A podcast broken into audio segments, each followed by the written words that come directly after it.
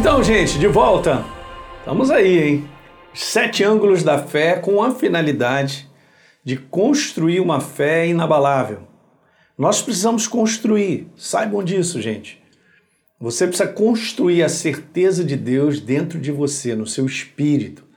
A verdade precisa fazer parte de quem você é. E eu quero te falar um grande segredo nisso.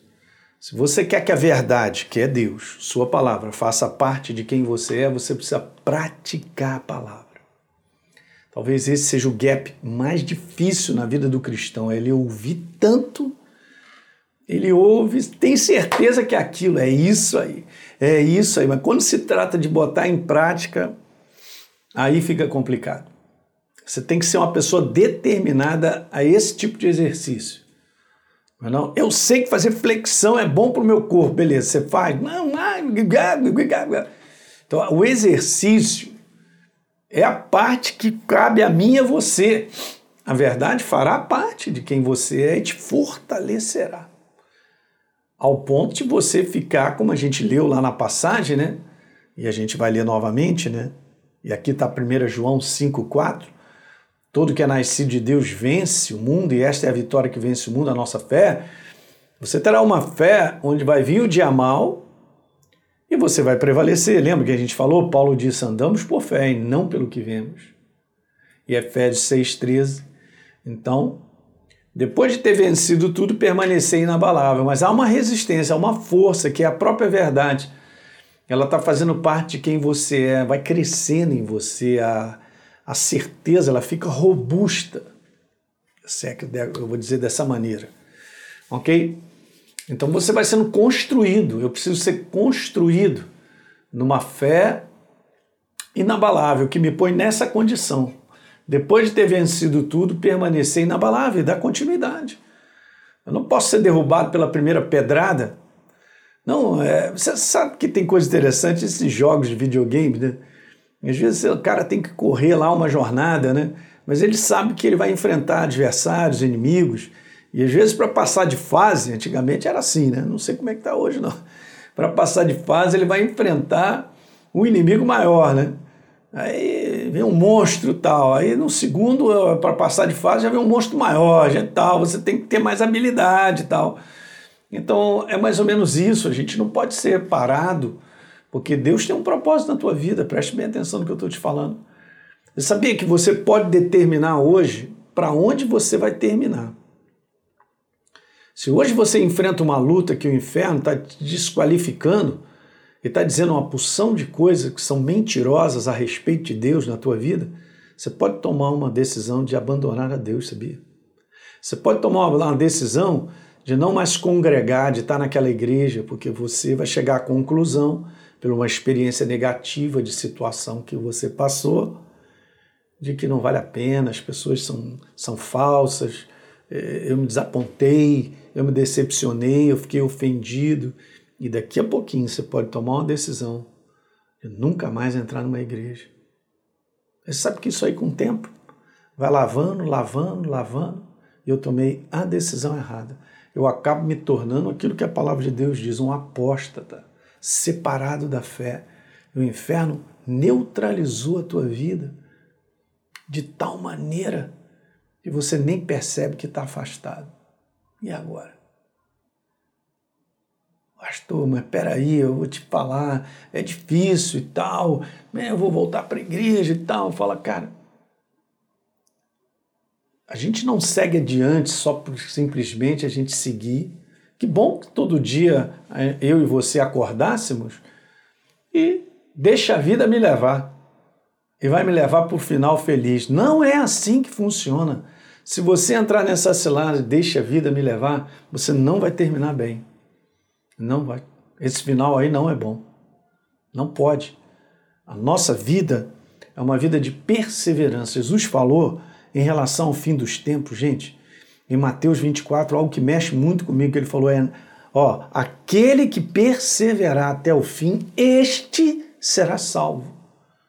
Não, mas eu tenho Jesus, eu, eu nunca abandonei a Jesus, mas eu estou abandonado do propósito dele, do destino que ele tem para mim. eu estou abandonado de me congregar, de estar na igreja, porque eu me decepcionei com pessoas, líderes, pastores. É mesmo? Pensa bem. Olha o que está lá dentro no teu coração te chamando de volta. Mas eu sei que você vai ter que pagar um preço preço do perdão, jogar fora o ressentimento, a mágoa, a ofensa. Tem que jogar tudo fora para que Jesus possa e o Espírito Santo fazer a limpeza e você volte a andar onde você tem que andar.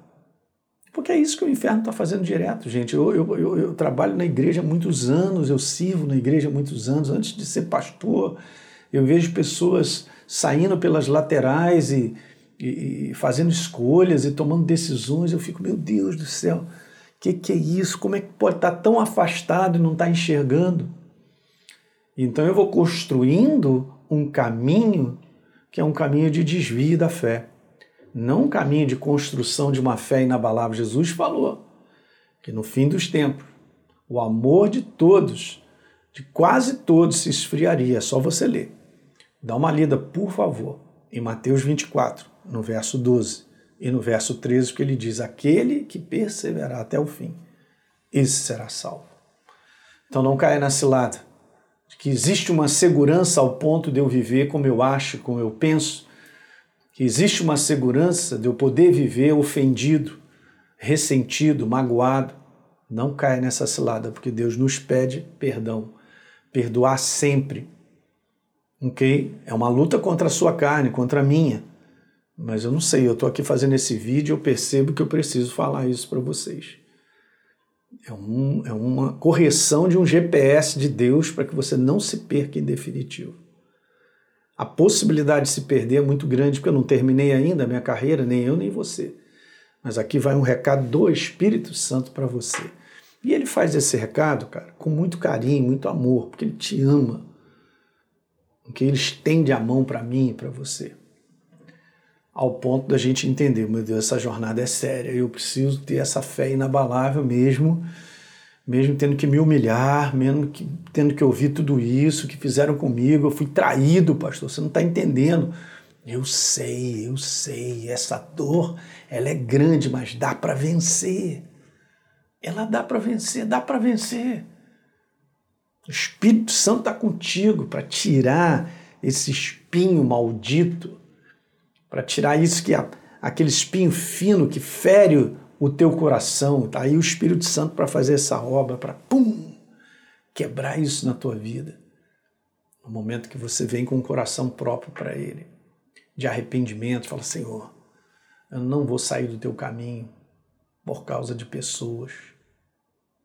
Aquele que perseverar até o fim será salvo. Então, na construção de uma fé inabalável, já vimos isso. Eu preciso reconhecer aquilo que não é legítimo em termos de fé. Falei sobre cercar a nossa vida de coisas que promovem o crescimento, o fortalecimento da nossa fé. E eu tenho que construir uma vida de fé com base no que Deus diz e não na experiência vivida, como falei no verso passado. A maior parte da igreja, só relembrando, costuma tirar conclusões a respeito de Deus pela lógica. Não, não é assim. Lembra, elas valorizam mais aquilo que acontece do que Deus tem a dizer, valorizam mais o que vem, o que sentem, o que ouvem, do que Deus tem a dizer. Não caia nessa cilada. A nossa fé se fortalece porque ela só olha para a palavra de Deus e não para as experiências. Então, tendo dito isso, vamos passar para o quarto ângulo da fé, na construção de uma fé inabalável, é a compreensão, gente, de que paciência e fé caminham juntas.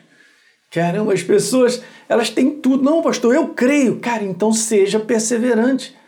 A palavra no original grego de paciência e perseverança é a mesma. Então, em alguns textos a gente vê a palavra paciência, em outros a gente vê perseverança. É bem interessante isso. Mas é a mesma coisa. Ok? Esse conteúdo, não abandoneis a vossa confiança. Ela tem grande guarda. Não abandone. Não, não abandone a tua perseverança. Porque ah, tendo feito a vontade de Deus, a necessidade de perseverança está lá. Isso estou falando de Hebreus 10, verso 36. Ok?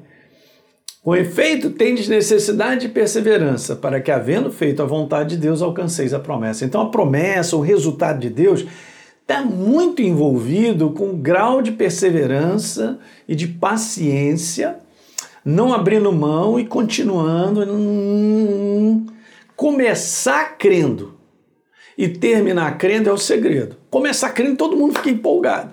Vou comecei uma aula de violão, beleza, terminou e está tocando. É, pastor, larguei no meio do caminho. Comecei a aula de inglês, aleluia, hello, the book's on the table, é, é, é, how are you, aí terminou o curso, não, não, não terminei, porque isso é muito do ser humano, ele começa e não termina.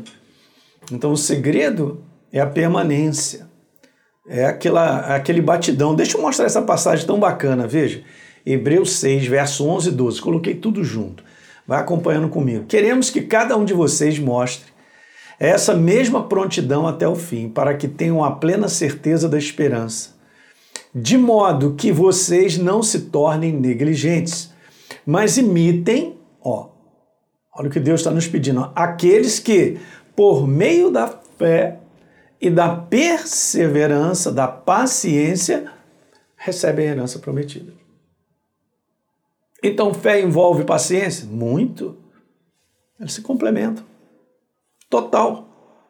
Você não terá fé para chegar se não houver paciência da sua parte e perseverança. Olha Romanos 4,17, vamos ler essa passagem, é boa demais. Como está escrito, eu constituí por pai de muitas nações a Abraão. Abraão creu, começou ali. O Deus que vivifica os mortos chama a existência as coisas que não existem, continuando. Abraão, esperando contra a esperança, ele creu para vir ser pai de muitas nações, segundo lhe havia sido dito. Assim será a sua descendência. Verso 19. E sem enfraquecer na fé, levando em conta o seu próprio corpo já amortecido, tendo ele quase 100 anos, e a esterilidade do ventre de Sara, não duvidou, por incredulidade da promessa, mas pela fé o que? Se fortaleceu, dando glória a Deus. Quando fala pela fé, já está embutida a perseverança e a paciência ao longo dos anos, porque essa criança nasceu 25 anos depois da promessa de Deus. E o verso número 21, estando plenamente convicto de que Deus era poderoso para cumprir o que havia prometido. Isso durante quantos anos? 25. Ok. Às vezes nós estamos esperando algo que Deus falou para a gente tem dois anos. Pode ser que dure dez. Pode ser que seja no final de cinco anos. Ou pode ser que seja agora, essa semana. Está disposto a perseverar? Está disposto a exercer paciência? Então, fé e paciência, gente, são duas forças espirituais que se interagem. Guarda isso aí, ó.